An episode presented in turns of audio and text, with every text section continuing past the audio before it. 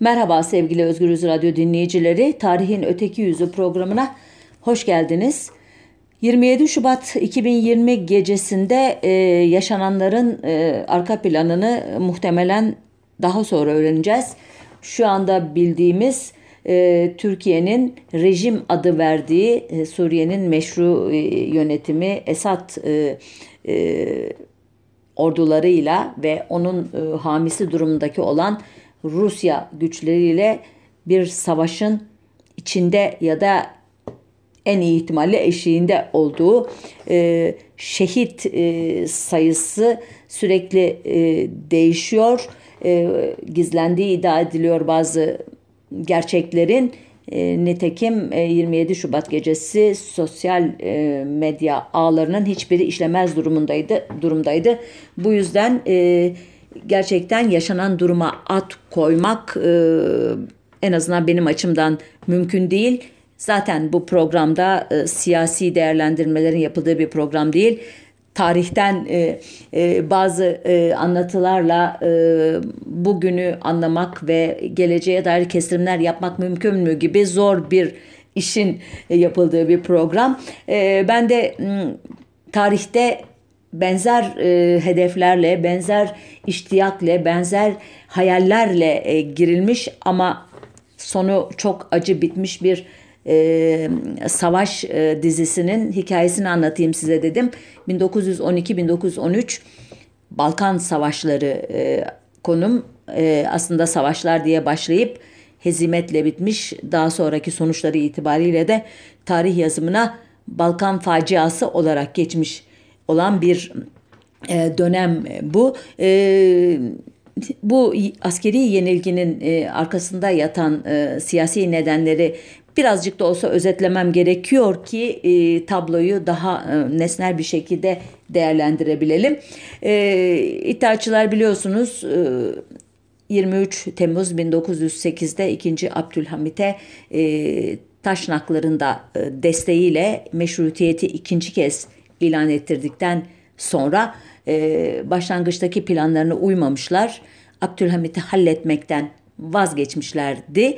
E, muhtemelen e, devlet yönetimindeki tecrübesizliklerini e, dikkate almışlardı. Akıllıca bir iş yapmışlardı. E, perde arkasından e, iktidarı yönetirken hem tecrübe kazanacaklar hem e, ordu içinde e, veya e, sivil hayatta örgütlenmelerini güçlendireceklerdi. Hem de e, adım adım e, kendileriyle birlikte e, bu mücadeleye baş koymuş olan Ermeni e, müttefiklerini tasfiye edeceklerdi. İşin o yanı bugünkü programın konusu değil. E, 31 Mart vakası biliyorsunuz 1909 yılında yaşanmış ve İttihatçıların hem parmağının olduğu hem de sonuçları itibariyle çok yararlandığı bir askeri kalkışma olarak tarihe geçmiştir. Bu tarihten e, sonra da İttihatçılar e, iktidara tek başına e, e, müdahale etmediler. Yine belli ittifaklarla perde arkasında e, kalmayı tercih ettiler. E, 1912 e, yılına gelindiğinde ise durum onlar açısından biraz daha rahatlamıştı. E, kanuni esasiyi değiştirmek için e, kendilerini yeterince güçlü hissediyorlardı. Ancak meclisteki e, çoğunlukları buna yetmiyordu. E, bunun üzerine e, bazı e, ittifaklarla meclisi feshettirerek 1912'nin Ocak ayında e, seçimlere gidilmesini sağladılar. Mart ayına kadar süren bu seçim e, süreci sonunda e, ki muhaliflerini sindirmek için kullandıkları şiddet yöntemlerine ve şiddeti icra ederken kullandıkları araçlara atıfla tarihe sopalı seçimler olarak geçecekti bu seçim. E, bunun sonucunda oluşan meclisin 284 üyesinin 269'u İttihat Terakki Cemiyeti mensubu idi. Yani artık İttihatçılar iktidarı tamamıyla kontrol eder hale gelmişlerdir. Bu arada Ordu içindeki İttihat Terakki karşıtları da boş durmuyordu. Ee, Mayıs 1912'de kendilerine Halasker Zabitan Cemiyeti yani Kurtarıcı Subaylar Cemiyeti adı vermiş olan bir gizli örgüt kurulmuştu. Örgütün mensupları 22 Haziran 1912 tarihinde bir muhtıra yayımlayarak ülkenin 2. Abdülhamit dönemindeki gibi bir buhran geçirmekte olduğunu, çökme tehlikesiyle karşı karşıya bulunduğunu ve vatanın kurtarılmasının buraya dikkat yine en çok askerlere düştüğünü ilan etmişlerdi. Muhtıra'da meclisin dağıtılması, Kıbrıslı Kamil Paşa başkanlığında yeni bir hükümet kurulması ve derhal seçimlere gidilmesi isteniyordu. İttihatçıların ilk tepkisi 2 Temmuz'da Meclisi Mebusan'da memurların siyasetle ilgilenmesini yasaklayan kanuna bir ek yaparak askerlerin de siyasetle ilgilenmesini yasaklamak oldu. Böylece e, kendileri e, o siyaset yaparak ordu üçünde içinde güç derlemiş olan iddiaçılar muhaliflerine kendilerinin izlediği yolu yasakladılar. Yani böyle bir e, garip bir durum ortaya çıktı ya da çok doğal elbette. İktidara geldikten sonra birdenbire e, muhalefet en büyük düşmanınız oluyor. Halbuki bir zamanlar siz e, onların yerinde oluyorsunuz. E, ancak e, bütün bu güç e, savaşı, bilek savaşı içerisinde bir noktada İttihatçılar e, boyun eğmek zorunda kaldılar ve 9 Temmuz'da Mahmut Şevket Paşa e, Harbiye Nazır'dan istifa etti. 16 Temmuz'da da Sadrazam Said, Said Paşa istifa etti. Yerine Gazi Ahmet Muhtar Paşa aldı. E, böyle yani bir siyasi e, gerilim içindeyken e, ortam o sırada e, Balkanlarda savaş tamtamları çalmaya başlamıştı. Bu e, ortamda yeni hükümet güven oyu alamadı. Bunun üzerine padişah meclisi feshetti. Efendime söyleyeyim Temmuz ayının sonlarında e, Makedonya'nın Koçana kasabasında Makedonya dahili örgütü çetecileri pazar yerini boydan boya e, kana buladılar e, suç merkezi iktidarın yani itaatçıların üzerine atıldı. Efendime söyleyeyim bu olay Bulgar milliyetçilerinin Osmanlı idaresine karşı mücadelesinde yeni bir e, ivme kazandırdı, bir yeni bir dayanak oldu. Halbuki Balkan devletleri çok daha önceden e, başlayan bir başka e, ilişki ağı içindeydiler. İlmek ilmek Balkan Ligi adını verdikleri o ittifakı örüyorlardı. E, ancak e, içeride e, siyasi e, mücadele e, ile meşgul olan e, itaatçılar bu durumun hiçbir şekilde farkında değildi.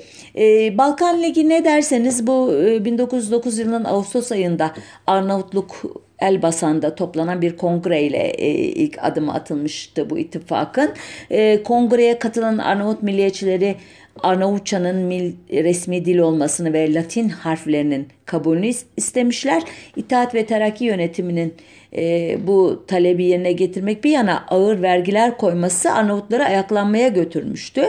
E, Arnavut bölgesinden gelen mebuslar bu ayaklanmanın şiddet değil e, nasihat yoluyla önlenmesini istemişler ama bu istekleri dikkate alınmamıştı. Dahası Harbiye Nazırı Mahmut Şevket Paşa 1910 yılında Arnavutluk seferine çıkmış ve ayaklanmayı şiddet yoluyla bastırmıştı. E, bu böyle e, Balkan halklarının zihninde e, çok önemli bir e, e, olay olarak kazınmıştı. E, Bulgaristan, Sırbistan, Yunanistan ve Karadağ'ın e, Balkan Ligi'ni kurması fikri ise Ekim 1911'de olgunlaşmış. Şubat 1911'de Bulgaristan ve Yunanistan arasında görüşmeler başlamıştı. İki ülke arasındaki en önemli sorun Bulgaristan'ın Yunanistan sınırları içindeki Selanik'le ilgili hevesleriydi. Ee, ancak taraflar zamanın daraldığının da farkındaydılar. Bunun üzerine tüm toprak meselelerini rafa kaldırdılar ve 13 Mart 1912'de Yunanistan'la Sırbistan arasında 29 Mayıs 1912'de de Yunanistan'la Bulgaristan arasında anlaşma imzalandı. Karadağ e, bu ittifak anlaşmalarına katılmadı e, ama hamisi İtalya'nın onayını aldıktan sonra desteğini açıkladı. Bu konuda garantör de Rus çarı olacaktı. Bu ittifaktan Avrupa'nın e, önemli başkentleri de haberdar edilmişti ve bu başkentler esas olarak bu ittifakın Osmanlı İmparatorluğu aleyhine olmayıp Eğer Balkanlarda bir savaş çıkarsa Balkanların Rusya ve Avusturya'nın istilasına karşı tedbir olarak bir araya geldiklerine inanmışlar ya da inanmış görünmüşlerdi. Ee, ve Osmanlı İmparatorluğu'nun Londra ve Paris seferlerinde bu ıı, konuda yaptıkları görüşmelerde ikna etmişlerdi. Ee, diyeceksiniz ki Osmanlı bu kadar aymaz mı idi o dönemde? Bu e, Balkan Ligi'nin kendisiyle ilgili olmadığını düşünecek kadar saf mıydı? Ee, bu konu gerçekten çok ilginç. Daha 1908 yılı başında örneğin bir olay yaşanmıştı ki bu saflık e, ya da aymazlık e, meselesi konusunda önemli bir ipucu olabilir gibi geliyor bana. E, Fransız mesajeri Martesim kumpanyası aracılığıyla Sırbistan'ın Avrupa'dan satın aldığı silahlar, top, obüs, işte mühimmat, barut, fişekler falan gibi birçok e, askeri malzemenin Selanik yoluyla Sırbistan'a aktarılması için izin verilmesi konusu 25 Haziran 1909 tarihli Meclisi Mebusan oturumunda tartışılmıştı. Şimdi normalde böyle bir e, talep geldiğinde ne düşünmesi lazım? Sırbistan e, bu silahları niçin alıyor? Kime karşı alıyor? Benim tebam, ben onun korumasından, güvenliğinden zaten sorumluyum. Onu da koruyacak durumdayım demesi gerekirken Osmanlı merkezinin e, mebuslar uzun uzun tartışmışlar ve sonunda buna izin vermezsek Sırbistan İtalya'ya yaklaşır deyip bu şeye silah taşınmasını onay verilmesine e, izin verilmesine e, onay vermişlerdi. E, bu aradan e, işte 3 yıl geçti anlattığım olaylar yaşandıktan sonra da 1912 yılının Ocak ayında o seçimler e, yapılırken seçim kararı alındığı dönemde Rumeli'deki bazı birlikler kara kışta çadırlarda veya han köşelerinde yaşadıklarından şikayetle ya savaş ya terhis e, sloganıyla kumandanlarını baskı altına almışlardı. Bunun üzerine İşkodra ve Yanya'daki bazı redif birlikleri yani yedek birlikler terhis edilmişti. Ee, İtalyanların e, Selanik civarına asker çıkarmayacakları istihbaratı üzerine ki kim bu istihbaratı veriyor, nasıl güveniyorlar e, bu da bir muamma. E, Selanik ve Kozana'daki yine İtalyanların Çanakkale Boğazı'na saldırma ihtimalinin olmadığını değerlendiren bazı istihbarat raporlarıyla da Çanakkale, Biga ve Edremit'teki redifler de terhis edilmişti. E, ardından Aydın ilindeki bazı başıbozuk Çerkez birliklerinin terhisine gidildi. E, ki bunların hepsinin 1912 yılının Ocak, Şubat, Mart aylarında olduğunu e, tekrar belirteyim ki bu terhisler o kadar büyük boyutlardaydı ki örneğin Tüccarzade İbrahim Hilmi ve e, Cahit Baysun'a göre 75 bin asker, örneğin Enver Paşa'ya göre 100 bin asker, e, örneğin Hüseyin Hilmi Paşa'ya göre e, 120 tabur ki tabur sayıları 300 e, ila 1300 kişi arasında değiştiği için en az 36 bin en fazla da 156 bin e, asker terhis edilmişti. Şimdi bütün burada bir e, değerlendirme cümlesi yapmak gerekirken gerekirse e, Balkan savaşları e, patlak verme üzere iken Osmanlı tarafı e, e, savaş e, hazırlamak bir yana ordusunu küçültüyor e, ve e, gücünü e, e, azaltıyordu bir anlamda e, bilinçli bir şekilde yani bunların hepsi göya istihbarat raporlarına e, dayanıyordu tartışmalar sonucu alınmış kararlardı vesaire. E, durum bu merkezdeyken 1912 yılının Ağustos ayında Karadağ e, Arnavutluk'la sınır anlaşmazlıklarına dair bir talepnameyi Babali'ye e, ulaştırdı. Ama cevap alamadı. Bu da bir e, basiretsizlik örneği aslında. E, gerginlik içinde olan bir bölgeden bir e, sorunla ilgili başvuru geldiğinde onu e, e çözmek için e, bir e, müdahale yapmak, oradaki ilişkileri iyileştirebilecekken e, merkez e, kulağını kapatmış, e, ilgisiz bir e, durum arz ederse elbette bu ayrılıkçı e, taleplere biraz daha güç verir. E, aynı dönemde Arnavutluk ve e, Arnavutluk gibi Sırbistan'da da e, milliyetçi çevreler örgütlenmiş ve kitleleri bağımsızlık talebiyle sokaklara dökmeye başlamışlardı. E, buna rağmen Balkanlardaki kıpırdanma ile ilgili konuları içeren 25 Eylül 1912 tarihli hükümet tezkeresi mecliste görüşüldüğünde seferberlik çağrısına gerek olmadığına karar verildi ve Balkan devletlerinin savaşla ilgili bir hazırlığının olup olmadığının araştırılması için e, sef, sefirlere talimat verilmesiyle yetinirdi. E, aslında buraya kadar anlattıklarımda farkındaysanız şaşırtıcı bir biçimde e, devleti e, e, yönetenler, iktidarı elinde tutanlar henüz savaş e, çığırtkanlığı yapmıyorlar.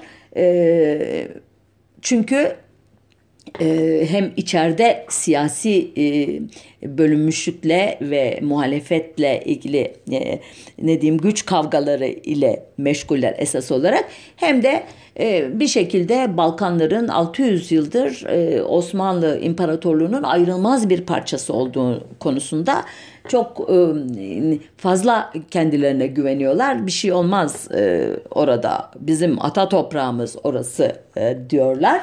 Çünkü e, tebaalarının e, ihtiyaçları, onları arasında e, örgütlenmiş olan e, grupların güçleri e, ve bu taleplerin meşruiyeti konusunda e, büyük bir e, körlük, sağırlık içindeler e, itaatçı önderler.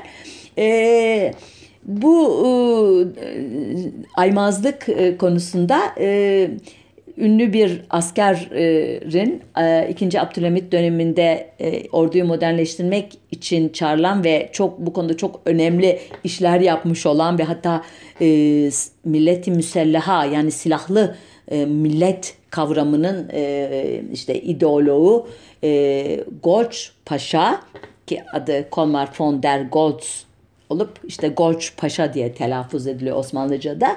1912 yılının Ekim ayında Almanya'daki bir gazeteye e, verdiği mülakatta e, itaatçıların aymazlığını şöyle e, özetliyor gazeteciye. Diyor ki Türklerden mümtaz politikacılardan birisi benimle Berlin'de görüştüğünde ona Bulgaristan'la Osmanlı Devleti arasında bir harp olabileceğinden bahsettim.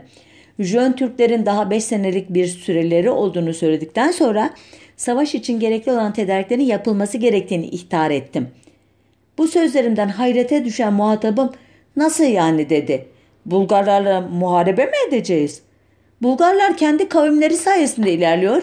Biz Türkler şimdi aynı şeye nail olduk. Bu kadar ilişki içerisinde bulunan iki milletin birbiriyle savaş yapmaları mümkün değildir. Biz Bulgaristan'la tam bir ahenk içinde çalışmaktayız. Evet, ahenk içinde çalışmaktayız. Ee, sözünün üzerinden birkaç gün geçmişti ki umulmayan ama içten içe arzulanan en azından Balkan e, devlet devletlerinin e, ileride kurucusu olacak güçler tarafından arzulanan e, oldu. 8 Ekim 1912 günü Karadağ, 17 Ekim 1912 günü Bulgaristan ve Sırbistan, 19 Ekim 1912 günü ise Yunanistan Osmanlı İmparatorluğu'na savaş ilan etti. Oysa deminden beri anlattığım gibi Osmanlı İmparatorluğu savaşa hazır değildi. 480 bin kişilik Balkan ordularına karşılık 290 bin kişilik Osmanlı ordusu vardı. Silah, cephane ve malzeme stokları tükenmiş durumdaydı. Alman askeri uzmanların yardımıyla orduda yapılan ıslahat hareketleri henüz sonuç vermemişti. Ordunun subay kadroları hala 1911'deki Trablusgarp hezimetiyle meşguldü. Siyasiler ise fırkacılık kavgalarına gömülmüştü. Ayrıca ülkede siyasi bir kriz vardı. Ee, öyle ki 29 Ekim 1912 tarihinde Gazi Ahmet Muhtar Paşa İttihatçılar tarafından sadrazamlık görevinden istifa ettirilmiş. Yerine Kamil Paşa hükümeti kurulmuştu. Başta belirttiğim gibi. Ee, İttihat Terakki e, e, savaş ilanları üzerine birdenbire kendine geldi ve ilk işi e, halkı savaşa hazırlamak için mitingler düzenlemek oldu. İstanbul'daki mitinglerde sadece Türk Müslüman mebuslar değil, e, İttihat Terakki Partisi'nin içinde ya da onun ittifak halinde olan gayrimüslim mebuslarda örneğin Paşayan Efendi, Halatçıyan Efendi, Nesim Mazalyaç Efendi, Abidah Efendi, Emanuelidis Efendi, Paçaduruf Efendi, Agop Boyacıyan Efendi, Basarabya Efendi gibi adlarından da anlayacağınız gibi Rum, Yahudi, Ermeni mebuslar da halkı coşturucu konuşmalar yaptılar. Ee, 8 Ekim 1912 tarihli Tanin gazetesi Karadağ'ın savaş ilanı üzerine yapılan Sultanahmet mitingi hakkında artık Osmanlı'nın vatanperverliği bütün kuvvetiyle gösterilmektedir. Milletin şu anda hayatta olmasının bir emeli, bir gayesi ve bir hayali var. Harp, harp, harp. Dalgalanan al bayrak, Osmanlı bayrağı, mukaddes hilal bu muazzam heyetin hatırasında yükselmiştir gibi coşturucu ifadelerle dolu yazılar yazmıştı. Sadece İstanbul'da değil Anadolu'nun çeşitli merkezlerinde de halk cengaverlikte bütün dünyayı titreten şanlı dedelerimizin kahraman torunlarıyız veya dünyaya dehşet salan Osmanlılarız biz kızarsak birdenbire dünyayı yakarız gibi ya da Filebe'ye hücum, Sofya'ya hücum gibi coşturucu sloganlarla sokağa dökülmüştü gazetelerde Osmanlı demek asker demek yaşasın ordu yaşasın harp veya Osmanlı Devleti'nin tabii hududu Tuna hattıdır. Tabii hududumuzu alacağız. Arş Osmanlılar Tuna hattına gibi başlıklar boy gösteriyordu. Miting yapılan şehirlerin genç, gençleri öbek öbek gönüllü olarak askere yazılıyordu. Ancak daha sonra bu derleme ordunun niteliklerini Ömer Seyfettin şöyle anlatacaktı. Askerlerin hepsi acemi, hatta silah doldurmasını bilmiyor. İhtiyatların çoğu da pomak, bir kelime Türkçe bilmiyorlar. Bundan başka topumuz yok, süvarimiz yok. Hasılı fırkanın ekmeğe, tuza varıncaya kadar hiçbir şeyi yok.'' İşte bu koşullar altında savaşa giren Osmanlı İmparatorluğu Balkanlarda iki orduyla savaştı. Trakya'da bulunan birinci ordu yani Doğu ordusunun kumandanı Abdullah Kölemen Paşa, Makedonya'da bulunan ikinci ordunun yani Batı ordusunun kumandanı Ali Rıza Paşa idi. Başkumandan vekili Padişah Mehmet V. Reşat adına Nazım Paşa idi. İlk saldırıyı Osmanlı orduları yaptı çünkü en iyi savunmanın saldırı olduğu düşünülüyordu. Ama sonuç hezimetti. Bulgarlara karşı mevzilenen Doğu ordusu Ekim sonlarında bozguna uğradı ve Lüleburgaz'a doğru çekildi. Burada da tutunamayarak Çatalca'ya kadar geriledi. Çatalca demek biliyorsunuz neredeyse İstanbul demek.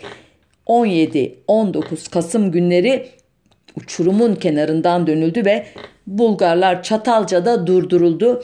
Askerin gittikçe küçülmüş, siyahlaşmış, daha sonraları mısır arpa karıştırılmış ve en sonunda süpürge tohumu ve kuş yemi ile yapılan ekmeğe talim ederken aynı günlerde İstanbul'da kolera salgını ile baş etmeye çalışıyordu.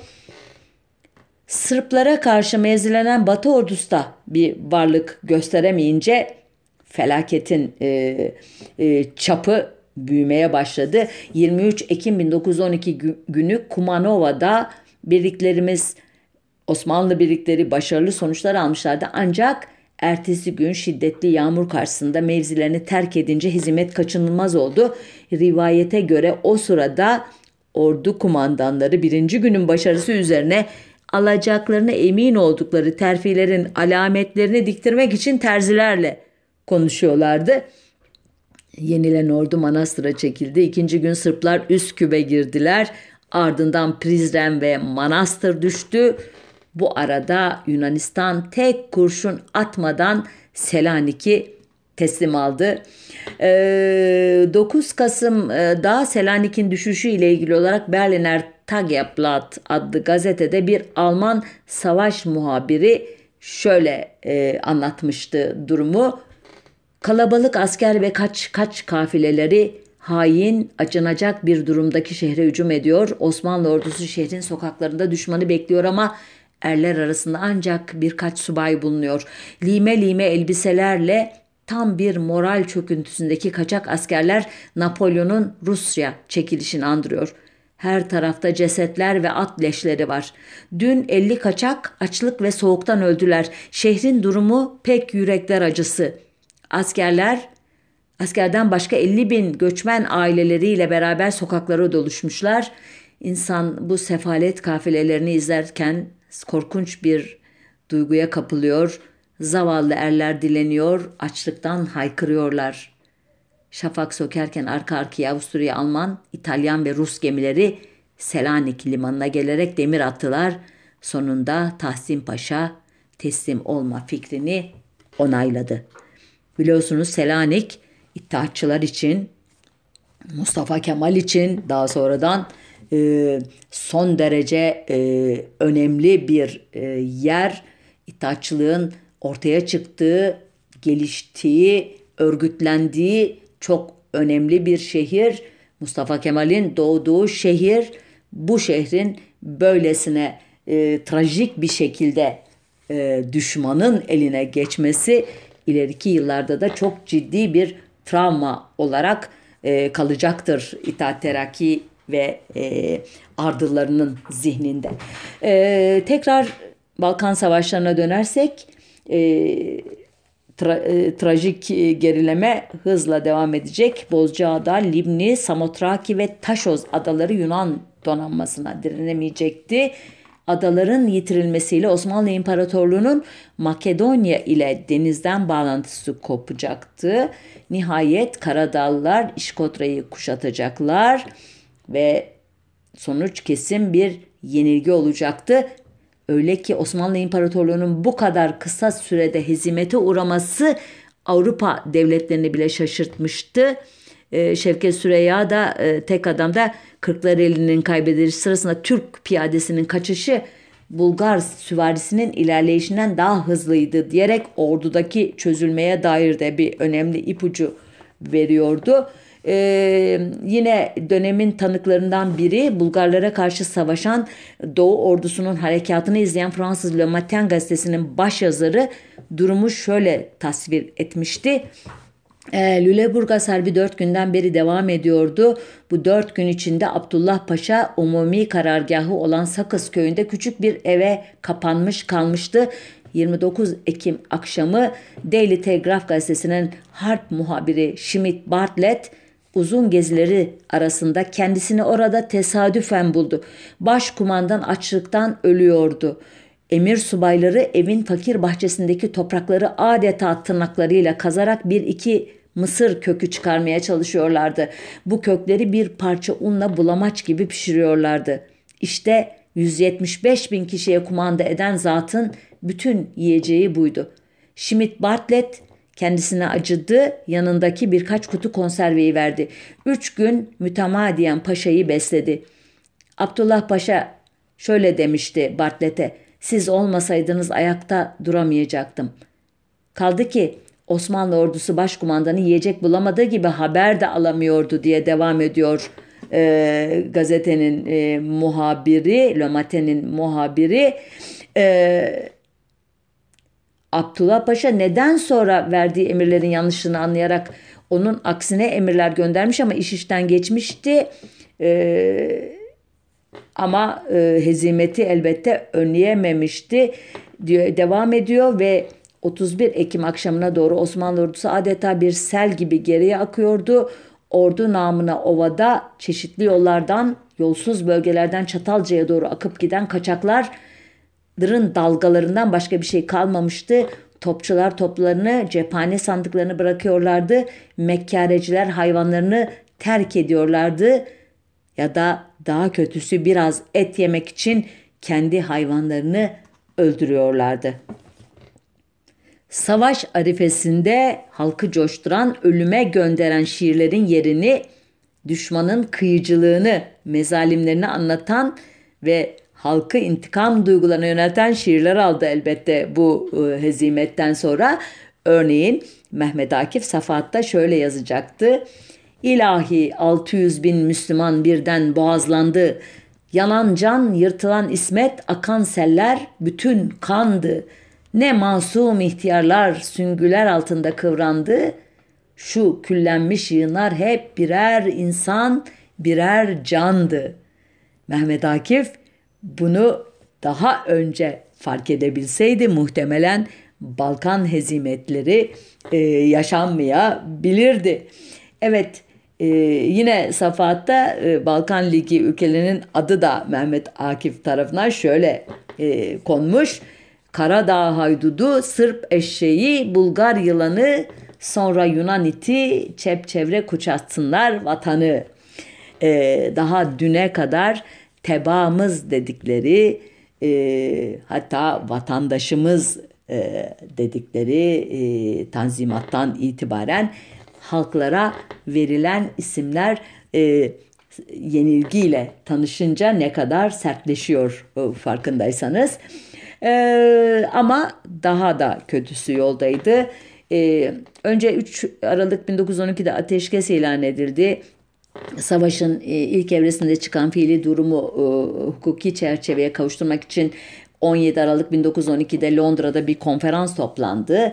İşte görüşmeler sırasında e, yine bu programlardan birinde uzun uzun anlattığım 23 Ocak 1913 tarihli Babu Ali baskını ile iddiaçılar iktidara tamamen el koydular.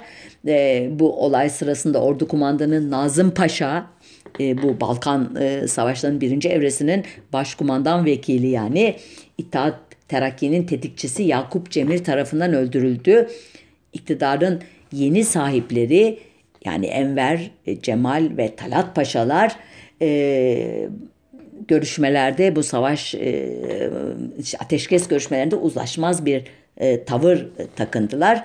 E, halbuki bir dizi görüşme sonrasında Arnavutluğun bağımsızlığı tanınacaktı. Çünkü elleri hiçbir şekilde güçlü değildi. Daha kötüsü Girit Adası e, 1867'den beri bu konuda talebi olan Yunanistan'a bırakılacaktı. E, fakat e, başka konular da vardı masada. Bu konuda anlaşmazlık çıkınca Bulgarlar 8 Şubat 1913 tarihinde Çatalca'yı geçip İstanbul'a dayandılar.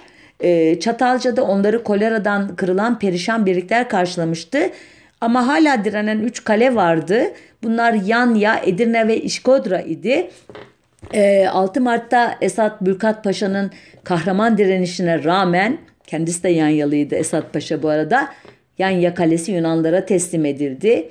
45 ee, bin Sırp askerinin desteğindeki Bulgarlar Edirne'ye hücuma geçtiler bu sefer. Aslında Edirne ta Aralık 1912'den beri bir nevi kuşatma altındaydı. Ee, bunun üzerine e, ağırlıklı olarak e, Araplardan oluşan Bahri Sefit yani Akdeniz Boğazı Kuvayi Mürettebesi kumandanı binbaşı Fethi Okyar Bey ile Harekat Şubesi Müdürü Mustafa Kemal, geleceği Mustafa Kemal Atatürk'ü Bulgarları püskürtmek için bir plan önerdiler. E, plana göre 10. Kolordu'nun Şarköy çıkartması başarıyla sürerken Mürettep Kolordu önce Bulgarları geri çekilmeye zorlayacaktı. E, nitekim bu e, başarıldı da ancak yoğun Bulgar ateşi karşısında dağılıp geri çekilmek zorunda kaldı birlikler. Sonunda Bulgarları püskürtmek bir yana e, 26 Mart 1913 günü Edirne e, Bulgarların eline düştü. E, şehri savunan e, Mehmet Şükrü Paşa Bulgar General Ivanov'un birlikleri tarafından teslim esir alındı. Ancak bundan daha can yakıcı olan yaşanan asker kayıplarıydı. Örneğin Balkan Savaşları uzmanı olan Richard Hall'a göre Osmanlı kayıpları felaket düzeydeydi. Yaklaşık 6 bin ölünün yanı sıra 18 bin yaralı vardı.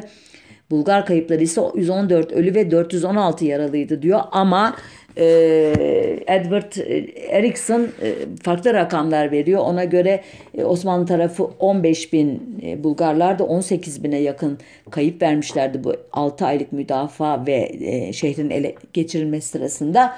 Sonuçta korkunç e, ölümler olduğu anlaşılıyor. Rakamlar şu veya bu da olsa ki o 6 aydan sonra yaşanacak olanlar da Edirne açısından son derece trajikti. e, bu hezimetin yani Edirne'nin Bulgarların eline düşmesinin kabahati Fethi Bey ve Mustafa Kemal e, tarafından Enver Paşa'nın üstüne atıldı. İşte göğe taşıtlar geç getirilmiş harekat çift başlıydı e, falan. E, Enver Paşa da Fethi Bey ve Mustafa Kemal'in e, hazırlıklar tamamlanmadan ve derhal ve kısmen saldırıya geçmelerini e, suçlu suçun nedeni olarak e, söylüyordu.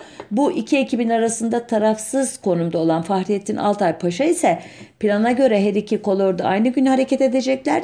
İdiyse de Bolayır kolordusu bir an önce saldırıya başlamıştı. Bu yüzden meydana gelen aksaklık bu kolordunun başarısızlığına sebep olmuştu diye orta yolcu bir yorum yapmıştı.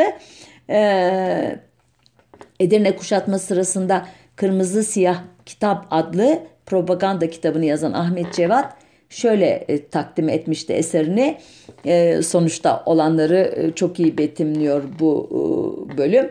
Bu sayfelerde her biri insanın tüylerini ürpertecek cinayetler, facialar okuyacaksınız. Bütün bu mezalim hayali değil, hakikidir ve Bulgarlar, Sırplar, Yunanlılar, Karadağlılar tarafından Müslüman kardeşlerimize reva görülmüştür.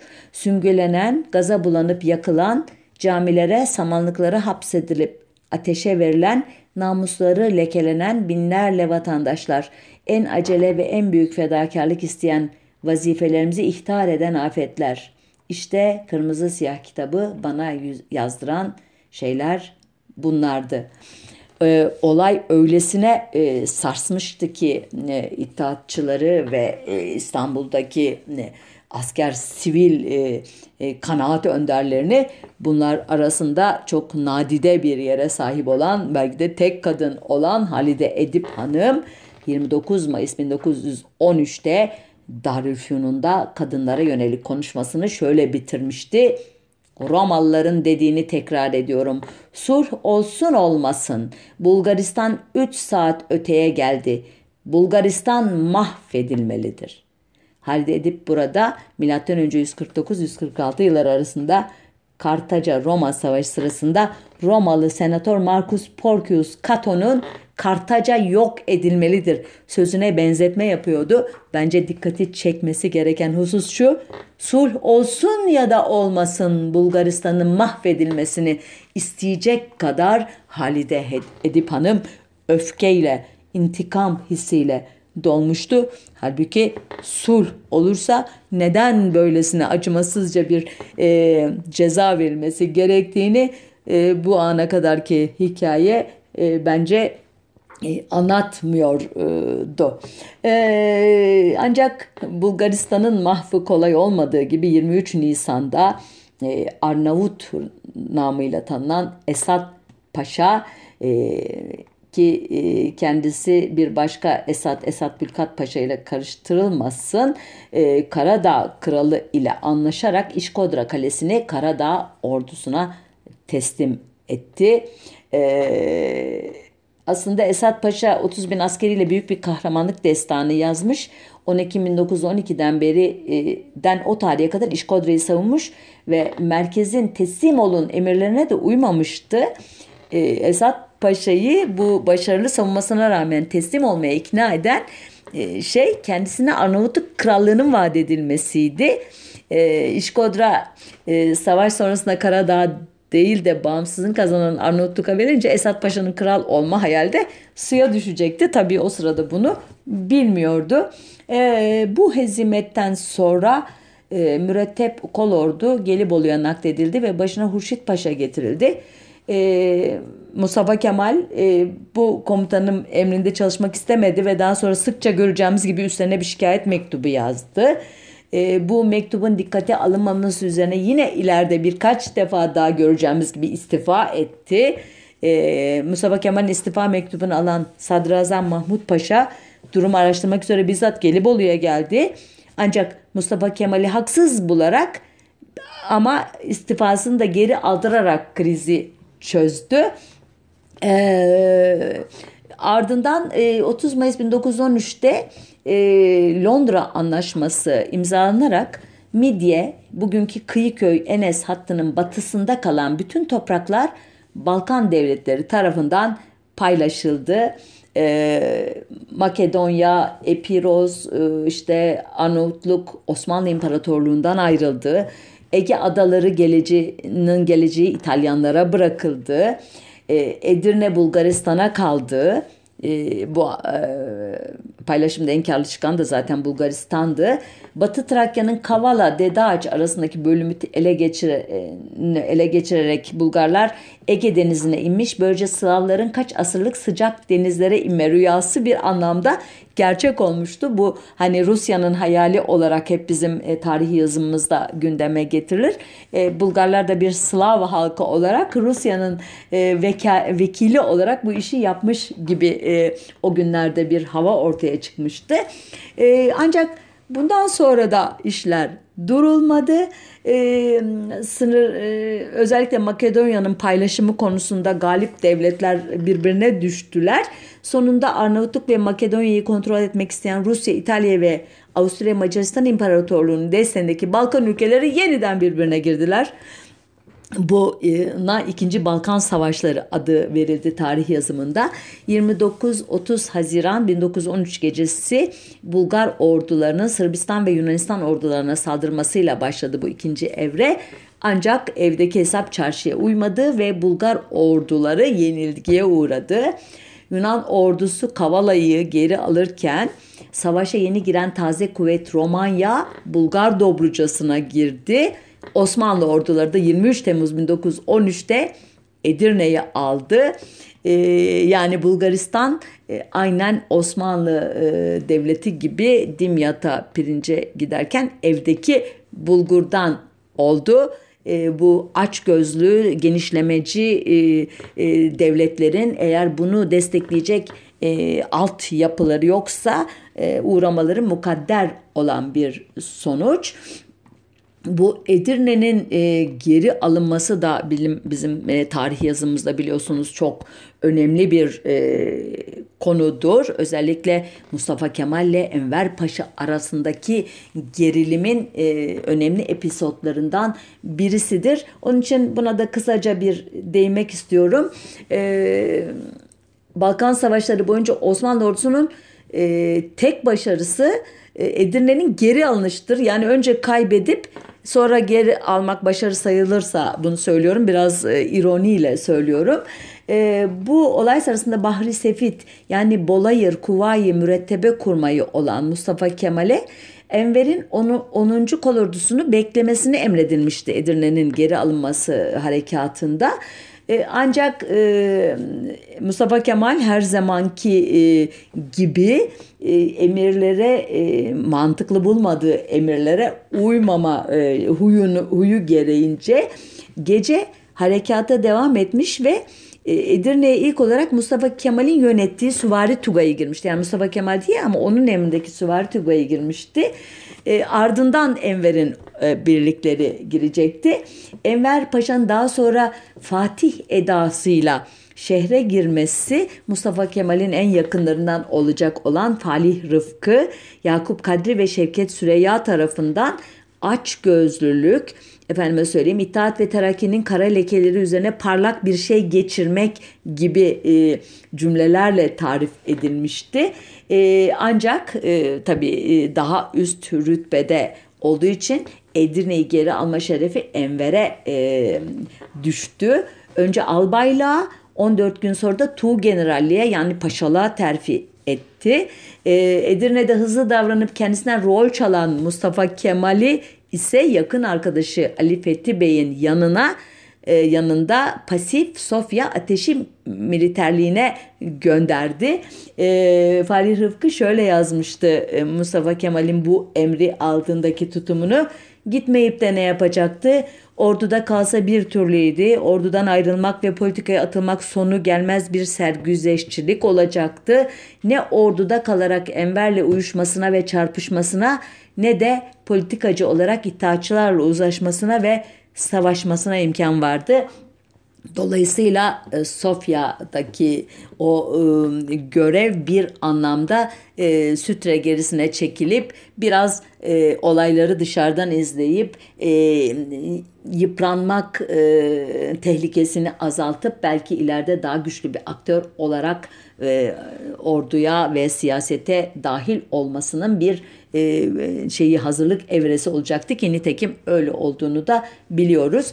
E, Yine e, Balkan e, savaşlarına dönersek nihayet 29 Eylül 1913 tarihli İstanbul Anlaşması, efendime söyleyeyim 14 Kasım 1913 tarihli Atina Anlaşması ve 13 Mart 1914 günlü Sırbistan'la imzalanan 2. İstanbul Anlaşması'ndan sonra savaşın bilançosu net bir şekilde ortaya çıktı.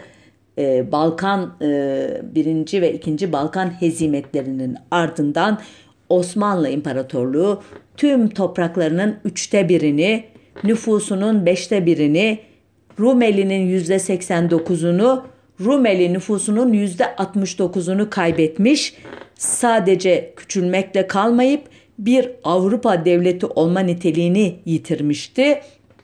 Ee, elbette olayın bir de ve esas olarak korkunç bir insani trajedi e, e, bilançosu vardı.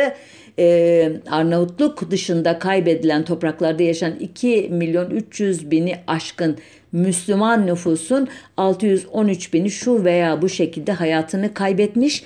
314 bini 1912'den 1920'ye kadar uzanan dönem arasında peyderpey Anadolu topraklarında e, iskan edilmişti. Bu döneme ait korkunç anlatıları e, işte bu konudaki en e, ne diyeyim size e, Müslüman yanlısı Osmanlı yanlısı e, yorumu yapan Justin McCarthy'nin e, kitabında bulabilirsiniz. Aslında benim e, çok başvurduğum bir kaynak değildir ama e, gerçekten e, Osmanlı'nın yaşadığı trajediyi e, anlamak açısından o anlatıları e, dikkate almak e, yarar var. E, sonuç olarak e, genel e, gerek Osmanlı İmparatorluğu'nun e, bölgeyi yönetemez hale gelişini can suyu olarak kullanan Bulgar Sırp e, Arnavut, Karadağ ve Yunan milliyetçiliklerinin çatışmacı politikaları gerekse itaatçı kadroların sorun çözmek deyince akıllarına ilk gelenin baskı, şiddet ve savaş olması yüzünden gerekse içeride e, efendime söyleyeyim e, bu kadroların e, yönlendirdiği kitlelerin e, sürekli yayılmacılık, efendim fetih, cihat ideolojisiyle asırlardır e, kışkırtılmış olan zihinlerine e, sulh e, kavramının, barış kavramının son derece yabancı olması e, ve bu kitlelerin şehitlik, efendime söyleyeyim vatan, millet, Sakarya, Türk'ün gücü, e, savaşçı millet, asker millet gibi e, şişirme e, politikalarına son derece yatkın e, olması e, yüzünden e, 1912-1913'te e, girilen savaşlar korkunç bir faciaya döndü. E, bölge halkları Müslüman olsun, Hristiyan olsun veya başka dinlerden olsun, Osmanlı, Türk olsun, efendim mesela Osmanlı ordusundaki çeşitli unsurlar, Araplar, Kürtler, Ermeniler, Rumlar ve o bölgede yaşayan değişik etnik gruplardan insanlar olsun, savaş meydanlarında ya da savaş dışında kitlesel olarak öldürüldüler ya da öldüler. E, Bazen çatışmalarda öldüler, bazen iki ateş arasında kalarak öldüler, bazen hastalıktan, açlıktan e, öldüler, bazen yollarda e, sefaletten, e, yorgunluktan öldüler. E, Balkan savaşlarında her biri kendi milli çıkarları için Osmanlı ile çatışan, e, zorba, sömürücü ve işgalci olarak gördükleri Osmanlı'yı topraklarından söküp atmak için savaşan e, Yunanlılar, Bulgarlar, Sırplar, Karadağlılar aynı zamanda kendi aralarında da savaşıyorlardı. Çünkü bir yandan birbirlerini öldüren bu gruplar aralarında anlaşıp Müslümanları toptan Balkanlardan e, sökecek güçte ve kafada olmadıkları için komitacıların köylere baskın yapıp halkı katlet, katletmesi dışında esas olarak Müslümanları sürekli birbirlerinin topraklarına sürmekten başka bir yöntem de bulamamışlardı. Sonuç Osmanlı için bir hezimetti ama Balkan halkları için tam anlamıyla bir trajediydi ki bu trajediyi biliyorsunuz Cihan Harbi adı verilecek olan bir başka trajedi izleyecekti. Onun hikayesi de gerçekten başlı başına bir e, programı hak ediyor. E, bütün bu anlattıklarım savaş, hezimet, trajedi, facia gibi terimlerle dokunmuş bu hikaye bilmem size bugün içinde yaşadığımız ve belki ileride içine düşeceğimiz e, durumlar hakkında bir e, uyarı, bir e, ne diyeyim size e, içgörü kazandırabiliyor mu? Umarız ki işler bu raddeye gelmeden e, sağduyu hakim gelir. Barış e, cephesi gücünü gösterebilir, ağırlığını koyabilir ve e, bölge kana bulanmadan e, bu tehlikeli e, oyundan iktidar vazgeçirilir. Evet haftaya bir başka konunun öteki yüzünde buluşmak üzere savaşa hayır, barışa evet diyerek programımı bitirmek istiyorum. Hoşçakalın.